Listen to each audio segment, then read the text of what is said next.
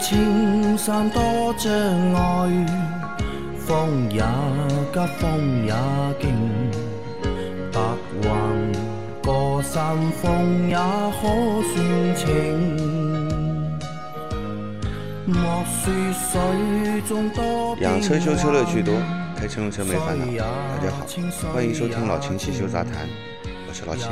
大家好，我是老秦的小工杨磊。大家好，我是阿 Q。好，我们今天的节目接着昨天继续。第一个问题，三位大师好，第二次提问了。我的一一福克斯刚换了防冻液，换完防冻液着车，液位在低液位线以下，等风扇启动后，液位在高低刻度之间。师傅说正常，我就走了。昨天加玻璃水时，看到防冻液液位又在低液位线以下，这是怎么回事？我感觉不正常。保养完也就跑了十公里，是即使烧防冻液也不能烧这么多呀。保养以前防冻液两年了，一直未减少。感谢解答。他换完防冻液，液位在低液位以下啊。那就是没加够嘛。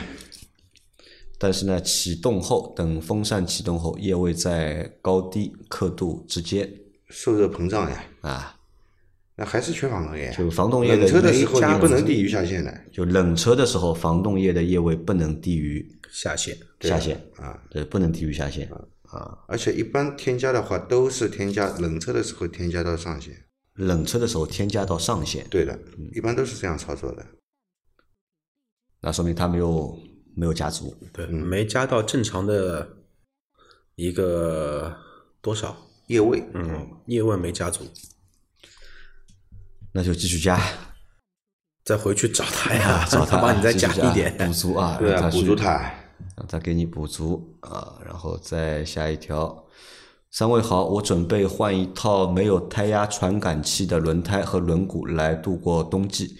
一，系统会不会因为找不到胎压传感器而报错？二，这样会不会损坏系统？三，来年夏天换回原车轮胎和轮毂，胎压传感器会和系统系统自动匹配吗？分开这么长时间，相互不会不认识了吧？另外建议能不能将往期的西米会员节目免费开放，比如一个月之前的付费超前点映，免费更新比较慢，试听几期，没准就会增加会员数量啊。啊，这个小伙伴是他想换一套没有胎压传感器的轮胎和轮毂，对？那你的仪表盘上面呢，只会出现什么的？那个胎压报警故障，会出现会出现故障，会亮灯，他找不到了吧？嗯找不到，因为找找不到设备嘛。嗯，但是你放心啊，找不到归找不到，嗯系统不会来损来损坏的，这个系统不会损坏吗？不会损坏，系我觉得不一定啊，不会损坏的不会吗？不会损坏，它只是一直报故障，这个故障灯一直会常亮，那它的 ABS 的这种东西会正常吗不？影响。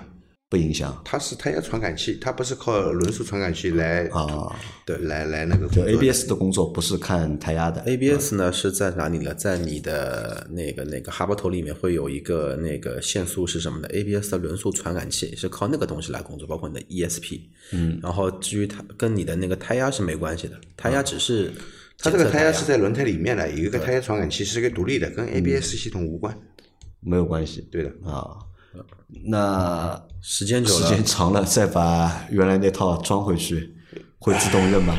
放心啊，这个跟谈朋友没关系啊。你谈朋友分手好之后，大家老死不相往来了，看见也当看不见。这两个东西只要在一起了，它自动会匹配的，不会的不会的，不会的半年之后就不会了。不要半年的，他找不到信号了，你再装回去以后，它要重新学习的。啊，重新学习对吧？这个还要再重重新再熟悉一下。要学习一下，它这个学习怎么学习呢？就是自动就是初始化，有两种方式。如果你是去四 4S 店的，它呃有一个仪器靠近轮胎，执行这个学习程序以后，只要把这个仪器靠近轮胎，四个轮胎都靠近一下，滴一下，滴一下，滴一下就好了。啊啊，如果自己学习的话，它也有一套流程的。啊你没有这个设备的话，也能学习。嗯就是执行学习程序，嗯然后放弃，嗯，再充气放弃以后听到声音了再重启，啊，然后就是一圈轮子这样按照它的这个程序的顺序，一个一个轮子这样干。那自己能操作吗？呃，能操作，但是很麻烦。很麻烦，对吧？啊，会很麻烦啊。那这个就是你听一下，就是如果你要这么换的话，系统是不会坏的，对吧？但是你第二年到夏天把原来那套胎装上去的时候啊，要做这样的一个动作啊。然后你建议就是把往期的节目免费开放，对吧？呃，那这个我觉得因为系统的关系啊，就我做不了这个事情啊。就是如果我把免之前的节目我再上架的话，系统会判定我就是有其他的问题会存在的啊。那如果有小伙伴想听往期的节目的话，对吧？又不愿意付钱，你可以单独来找我，对吧？你可以找一期你想听的，对吧？我发给你了，让你免费听一下，这个可以。但是在系统上面把之前的节目都开放出来，这个会比较难一点，不方便啊。而且这样对就是之前付了费的用户来说也不公平嘛。这样不公平，好吧？啊，再下一条，三位老师好，我在路上看到很多老车都是左边大灯比右边大灯发黄严重，这是汽车结构的问题吗？晚上开车怎样对付后面的远光狗？听说调整车内后视镜来反射对方，我试过一次，确实有用。跟在后面的车会有关掉远光灯，请问我这种行为算违法吗？谢谢三位。啊，两个问题啊。他说，很多老车左边的大灯比右边的大灯发黄严重啊，有这种情况吗？没有这种情况，我觉得。阿 Q 有看到过这种情况吗？我觉得要黄，要么就一起黄。要黄一起黄啊。对，因为我前面在想啊，会不会是发动机的热源问题？当然，我想了一下，你发动机热源再不平均，对吧？你左右轮胎可能会有点影响，因为你会看左右轮胎的胎压的温度是不一样的，对吧？但这个东西也微乎其微。大灯这一块，反正就是撞风面，它本来冷却就很好，对，就你没办法去解释这一个问题。所而且我想了一下，二手车市场我逛的也比较多，一些老车翻新的时候，包括我们那个一个听众小伙伴那个哈布搞他店店店里面，之前我去惊喜的时候碰到一台九幺幺，有一点年份的一台九幺幺手动挡的车子，要黄也也是一起黄的呀。也没什么说左边黄右边不黄，除非这个灯是换过的，对吧？一个新一点，一个旧一点，要么就是有可能是一个会黄一点，另一个不太黄。对，只有这个解释啊，因为这个和结构没有关系啊，对吧？因为就是这个结构就导致，如果都是新的灯的话，一边左左边的灯光低一点，嗯，右边的灯光高一点，这个是有的啊，这个是是是这样的，对吧？你说左边的会黄一点，好像没有这个说法，只有这个灯是换过的。出过事故嘛？啊，灯撞了，换换了一个，一个新一点，一个旧一点嘛，有可能。啊，我们是没有看到过这样的一个问题啊。那第二个问题是关于他说很多人开远光灯吧，对吧？怎么来对付远光灯？他说他通过调节后视镜的角度来反射后面的车辆，这个有用吗？也许有用吧。我觉得好像没用吧，好像。这个东西，反正我是不推荐啊。为什么说不推荐啊？嗯，因为我还我还听到过有个说法，就是如果对面后面的车用远光灯啊，嗯，你把车内那个阅读灯打开，你也可以晃到它啊。他说可以晃到后面，这不可能的，阅读灯晃后面的，这胡说八道了，这是的，对吧？这个人估计没驾照，肯 肯定没驾照。不是，你在车内开一个灯，要把后面的车都晃到了，那你自己的眼睛要晃成什么样，对吧？这个不可能的。呃，首先啊，你说那个开的过程中，你要把内后视镜要调整到一个合适的角度去照后面那一台车，那就也就意味着你所有的注意力全部集中在你的后视镜上面。嗯，你相对来说，你对路况的把握和你路况的判断肯定是不是那么的第一优先顺位的嘛？那这个就是一个安全隐患在里头。第二的话，你碰到远光灯怎么办呢？要么让他先开。让他先开，对，你也照了他两下，心里面照了舒服了，你再开走。或者呢，就是你也不要让他先开，对吧？是吧？或者嘛，你就加速离开。你调一下嘛，你那个反光镜可以调的呀。防眩后视镜都有防眩嘛，不管调个角度不就好了吗？中间的防眩的呀，你可以调一下角度的呀。两边侧面的不一定防眩的呀。那就让他先开，要么你开他后面，你照他，你开在他当中，对吧？然后至于说你说你试过一次的确有用，我的主观认为可能说是对方意后面他意识到这个问题了，而不是说你照到他了。这个你要照到他也蛮难的，我觉得你想我一边开车是没有，效果的。我效果吧有，我估计这个按照物理的讲法，你开车的话，你会盯着前面车的那个车窗看完了？不会的呀，不会的你还是看最远方的那个路嘛，应该是对啊，对吧？除除非两个车离得很近，哎，要么就是他那个时候有副驾驶在，对吧？机长开车，副驾驶帮帮忙调整后视镜照他。我觉得也照不到，对吧？而且啊，但这个如即使你照也不违法，因为不违法。啊，法律上也没有规定调整自己车内的反光镜为什么法呢？这个不违法。但是马路上有那一些什么呢？有那一些，我到网上看到过一个人家对付 远光灯的办法，嗯，就在车窗后面贴了个膜，嗯。那个远光灯照上去之后啊，可以把那个膜上的图案照出来。嗯，他贴了一个鬼，你知道吧？远光灯打上去，就看到一张鬼脸，贞子，贞子啊，对的。啊，这个好像没有什么太多的办法去解决，对，要么让他先开吧，啊，让要么他先开。啊，你开或者呢，就是以后买车啊，买配置稍微高一点的，带自动防眩目的，对吧？呃，里面的反光镜和后视镜啊，都带那个就是自动防眩目的话，那相对来说就这个困扰会少一点。啊，但这个问题，我觉得现在啊，其实，在大城市的话，相对还好一点。嗯，哪怕在高速上，我在外地高速上开的话，好像遇到就是开远光灯的人啊越来越少，不像之前几年，就是去外地啊开高速晚上啊，全部是远光灯对向。其实后面远光灯我觉得问题还不大？为什么知道吧？高速上现在也抓远光灯啊，也抓远光灯啊！你开好了，开了到时候回来一路罚单啊，单一路罚单。啊，罚死你因！为这个我觉得对向的远光灯是最头疼的，你后面远光灯也就算了。所以说靠自觉没用的，知道吧？一定要靠法律，靠定好的规矩要严格执行，靠法律，对吧？反正拍到你你就去罚。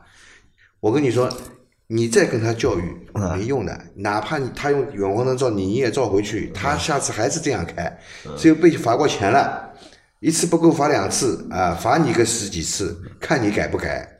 啊我想想，教育应该也有点用，对吧？罚也有用，对吧？教育应该那些都是老油条啊，教育不好的，我跟你说。那很多我觉得不一定是有些人有些人就是素质差，他就觉得开远光灯我自己看得清楚，啊，他就这样开，对吧？他就是素质差，你怎么办呢？所以我们建议啊，这个开远光灯不但要处罚，被处罚三次以上的吊销驾驶证，五年之内不许考驾照，这样才行 要重罚的。啊。三次以上就是一次扣四分。好，那这个问题先放这儿，我们再看下一条。三位老鲜肉，你们好，我是一七款一点五 T 四缸福克斯，一共四个问题。一，车子马上五年了，刚刚七万公里，前几天电瓶挂了，在外面换的瓦尔塔电瓶，八百块，怎么样？这个电瓶啊，有原厂骆驼的耐用吗？二，三万公里的时候自驾游去景德镇三天，给我扎坏了两条轮胎，当时换的新胎都放在前轮，现在七万公里，两个前轮。两个后轮原厂轮胎看着有点裂纹，需要更换吗？在朋友店里说还可以多开两万，对吧？原厂是米其林的。三，我这车说明书说火花塞一点五万需要更换，但实际很多人开了七八万也没事。我四万公里换一下可以吗？四，说明书正时皮带说十九万公里换，但是周围车有不少人十万公里皮带就断了，我要不要在八万或者九万公里换一下正时皮带啊？是台福特的车，好几个问题啊，我们一个一个来啊。就第一个问题是，他这个车是前几天他换了电瓶，换了外面瓦尔塔的电瓶，八百块啊。他问这个电瓶怎么样？有原厂的骆驼耐用吗？老金觉得瓦尔塔的电瓶和骆驼的电瓶比的话，瓦尔塔这个品牌是不错的，江森智控，对吧？大厂，大厂但是它分系列的，嗯啊，分什么标什么标的，嗯，好吧，蓝标了、黑标的这些，对吧？如果是黑标的，那就是最顶级的，也分档次，绝对没问题，呃绝对性能上肯定要超越风范的，好不好？啊，好吧，只能这样说了。这个说不清楚，对吧？因为每品不同品牌下面还有不同档次的产品，看你要用什么档次去对标啊啊，这是第一个问题。第二个问题是它它的轮胎啊，这它的两条就是后胎啊，现在有点裂纹了，需要换吗？有裂纹的话，有裂纹嘛就换的。呀。但他对吧？朋友说还能开两万吧，就朋友的能店说能还能再开两万能开和你能安全的开，嗯，又是两码事情，嗯，对吧？你马路上，对吧？像五菱宏光 mini 没气囊的车，没 ABS，它也在开，它也能开，各位听友，如果你一直听我们节目的，其实你应该知道，轮胎出现开裂现象一定要换了啊！这轮胎是已经老化了，肯定要开换的啊！不换的话，会对你的这个驾驶安全带来很大的隐患。嗯啊，一旦出了事情，这个损失远远大于你换四条轮胎的经济损对的对吧？啊，要换啊！那还有第三个问题是，那么为什么有有很多人哎，我朋友跟我说的不用换，我就不换了。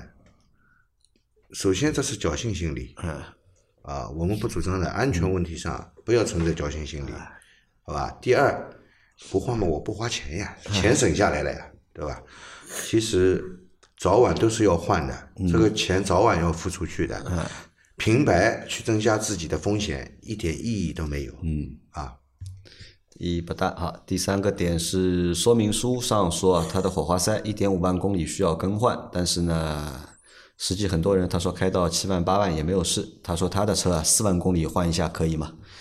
福特的这个福克斯的这个火花塞一点五万公里就要更换吗？当年那个发动机还是不错的，一点，因为当年我不是订了一台嘛，然后那个叫什么的，一点五 T 的高功率也有一百八十多匹马力，缸内直喷的发发动机，火花塞一点五万公里换，呃，先现在看看啊，一点五万公里换的确实有点太夸张了，啊有点早现在奔驰、宝马都是两两万公里。啊，没有没有四万公里换，四万嗯。我上次去换他们也没让让我换，奥迪那个好像还是两万，奥迪还是两万，还是两万对。对，现在都让四万公里来换。你如果说要撑到个三四万公里，我觉得问题不大。但是如果说要撑个七八万公里，缸内直喷的车，呃，我是这么认为的。呃，福克斯当年这个车一点六的卖了比一点五 T 的多得多得多得多。嗯，一点五 T 的车本身保有量就很低嘛，这是第一点。第二点的话，那些拿一点五 T 的发动机开到七八万公里，居然还没爆缸的，我觉得也是一个很神神奇的人。因为钢铁直喷车有个特性，一旦说火花塞点火不良的话，它的有更大的概率什么的，它头会熔断掉，嗯，掉到你活塞里面去，活塞一顶，把整个缸全部都顶顶顶掉，顶了不好，发动机报废；顶了好，换活塞连杆。啊所以七八万肯定是撑不了的，七八万有一些扯淡，四万换行不行？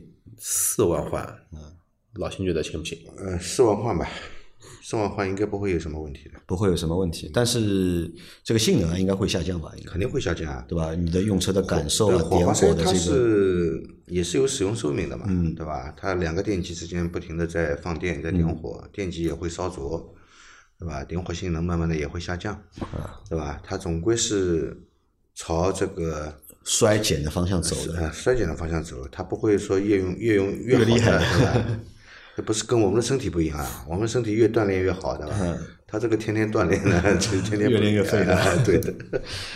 好，还有一个问题啊，第四个问题就又来了，福特的这个正式皮带啊，它的说明书上也是十九万公里更换啊，但是他的很多朋友、周围车友对吧，不少人十万公里对吧，皮带就断了，我觉得他说的断应该是有开裂的现象，这个断的话，断的也夸张啊，说明书上十九万公里，但十万公里这个皮带就断掉，打直接打对折的。我们那个这个礼拜的第二期还是第一期的节目，一位听众不是说了嘛，他自己不是有一台那个呃，十四万公里嘛，对十四万公里，呃，他是十五万个，他他是十万公里的时候换的，他换的嘛，他另一台车是十四万公里有裂纹嘛，对吧？啊，这个问题其实讨论了已经两个星期了，已经福特的这个正时皮带啊，到底该什么时候更换？那我们给的答案是十万左右，对就可以去换了就。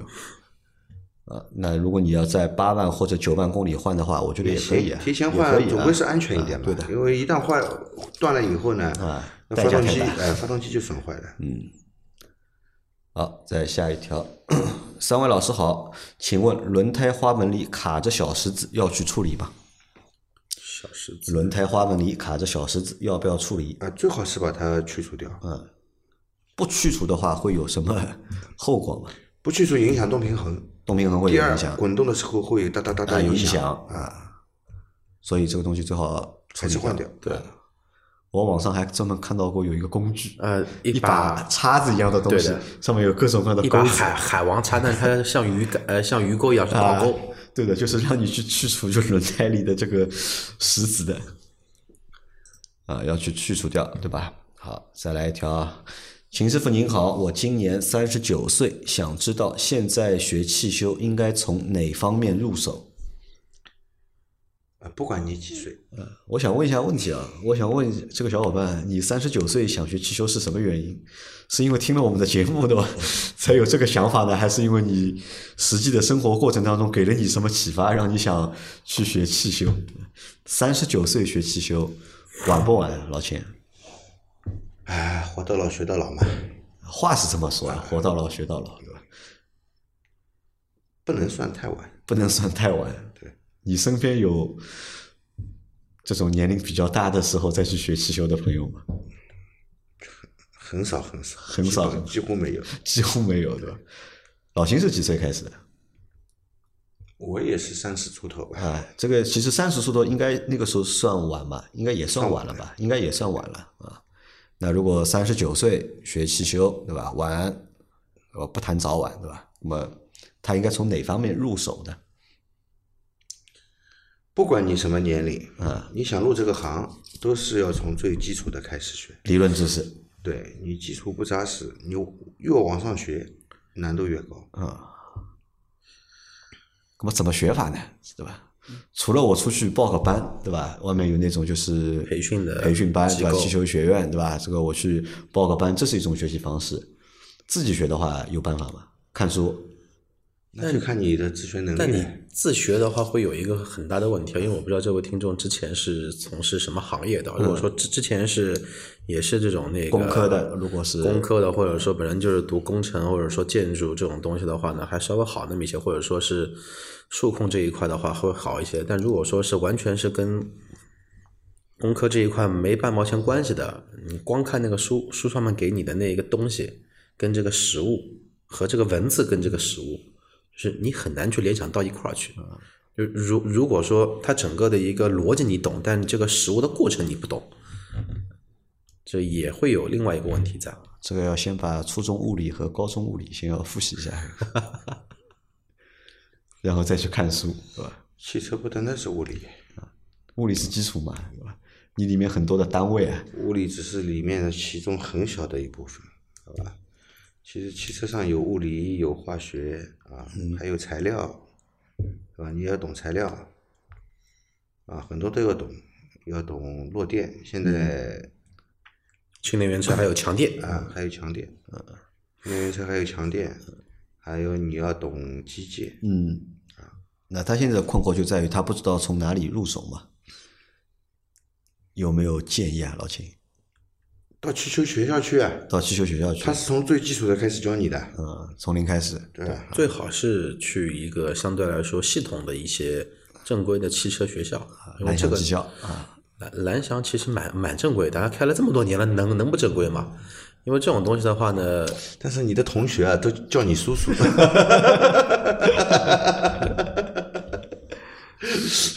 也蛮好嘛，对吧？是吧？做一下班霸嘛，对吧？重温一下就是校园生活，对吧？或者重温一下就是在课堂学校上课的那种感觉，对吧？啊，去那老秦给出建议了，去报一个就是报个班，对吧？相对来说能够相对系统的学习。啊，再来一条，三位大师好，标致三零八已经用了六年了，半年八千公里，我想问问看，用什么样的机油比较合适？因为壳牌有各种颜色，用好一点的机油当然没错，用的太贵了，可能也没什么意思啊。这个问题是一个很多用户都纠结的一个问题，对吧？都知道贵的机油好，但又觉得呢，就是买好的机油呢又没有意思，知道好为什么不用呢？就是因为它价钱贵嘛。嗯。那么你有没有想过，你多付了这一点钱，因为它只是多付了一个差价，嗯其实没差多少钱。嗯你多付了这点钱，给你所带来的保护，你可能短时间里面看不出来，那你就觉得没意思，不值得。其实你得到的比花出去的更多。机油这个东西用的越好越划算，好吧？我就这样说。那阿 Q，你觉得为什么很多用户啊都能够理解或者都认可机油相对贵，对吧？越贵会越好，呃，但是觉得呢买好的机油又觉得没有意思，心态吧，心态，还是一个心态的一个问题吧。我觉得我这个车能开，嗯。然后的话呢，开起来也正常，嗯。那我为什么多花钱呢？就像很多车，它同样可以用九十二，同同样可以用九十五，嗯，那很多人基本上都会用九十二，不会去用九十五号油。那大家也都知道九十五号油什么什么好，那可能说有说了白话点更阴烧啊，动力会好一些啊，对吧？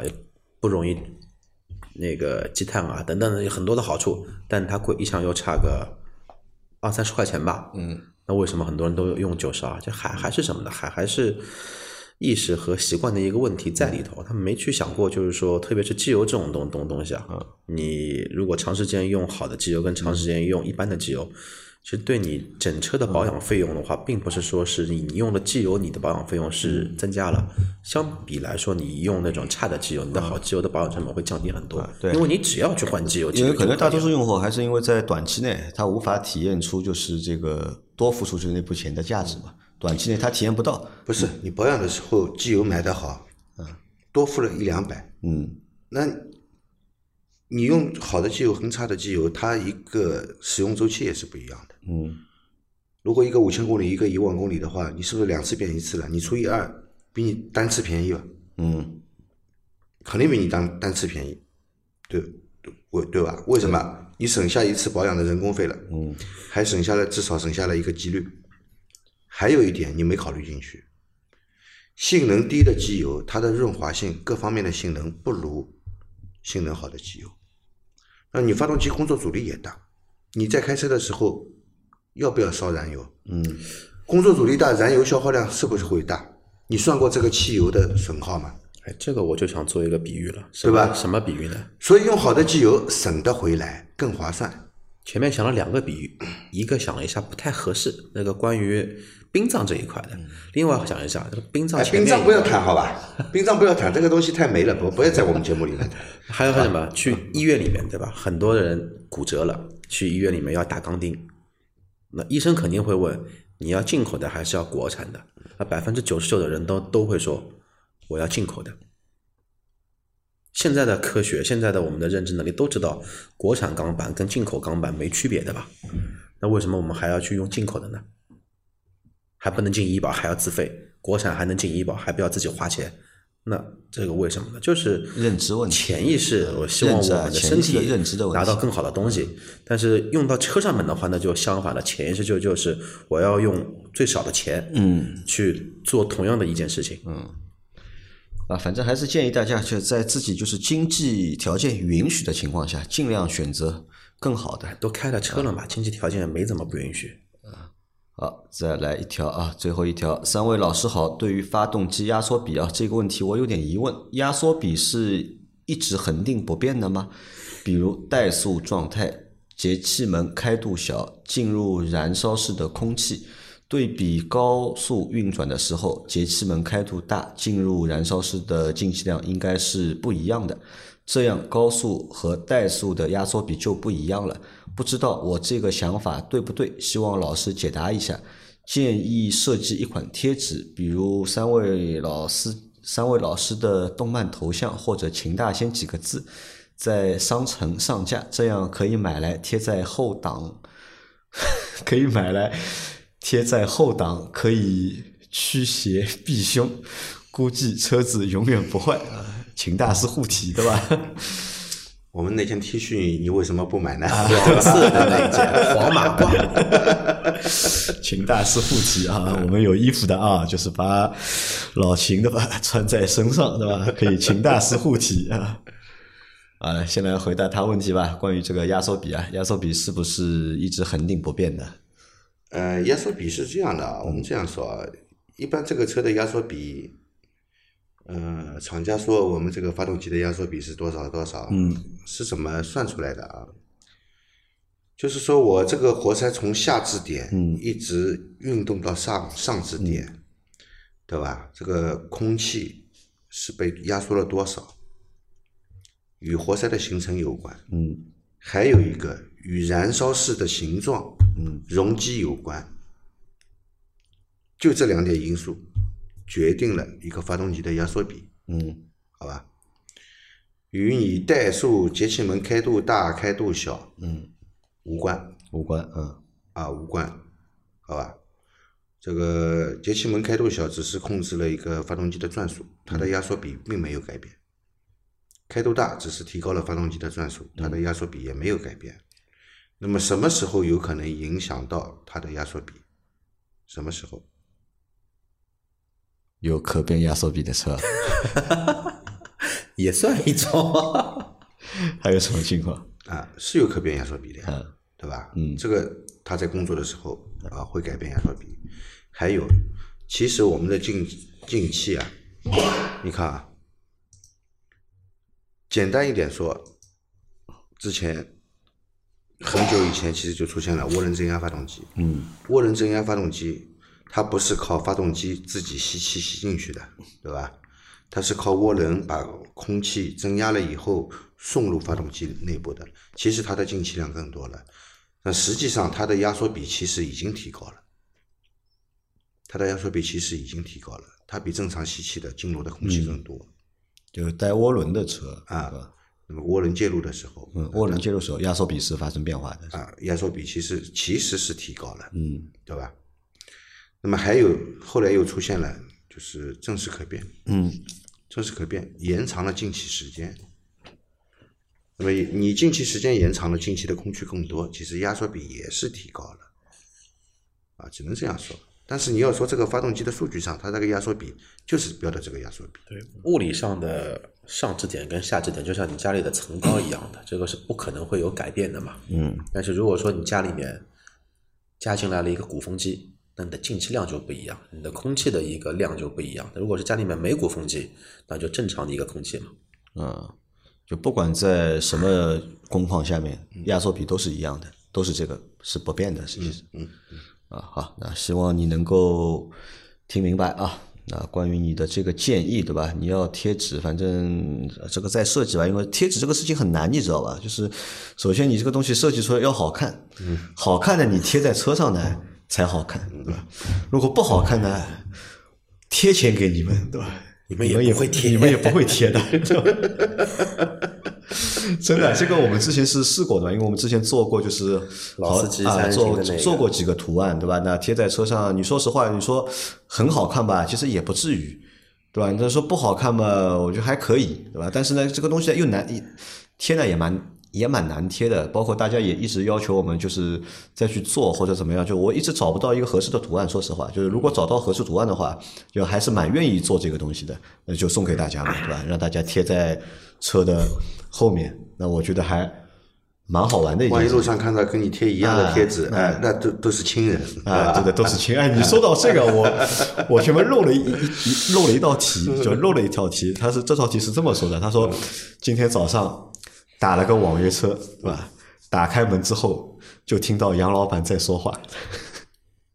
他觉得就是他找到家人了，就可能那个网约车司机啊在听我们的节目嘛。那你上了这个车之后，哎，那个感觉我觉得是蛮好的，是蛮有意思的。那你遇到一个网约车司机，他在听和你同样的节目，哎，那个就蛮有那个亲切感的。那反正我们后面会动脑筋的吧，就是这个问题我们还是会解决的，对吧？如果找到合适的图案或者合适的方式的话，那应该还是会出这样的东西的，因为这个东西对我们来说还其实还蛮有意义的，就送给大家，让大家贴在车后面，好吧？等有了的话，就是我们会在我们的群里面会发布的，也会免费的送给大家，不需要大家花钱来买这个东西。那我们这个星期所有的问题都更新完毕了，都回答完毕啊。那大家有任何关于养车、用车、修车的问题，可以留言在我们节目最新一期的下方，我们会在下周的节目里面一一给大家解答。我们下周再见，拜拜。拜拜。好，拜拜。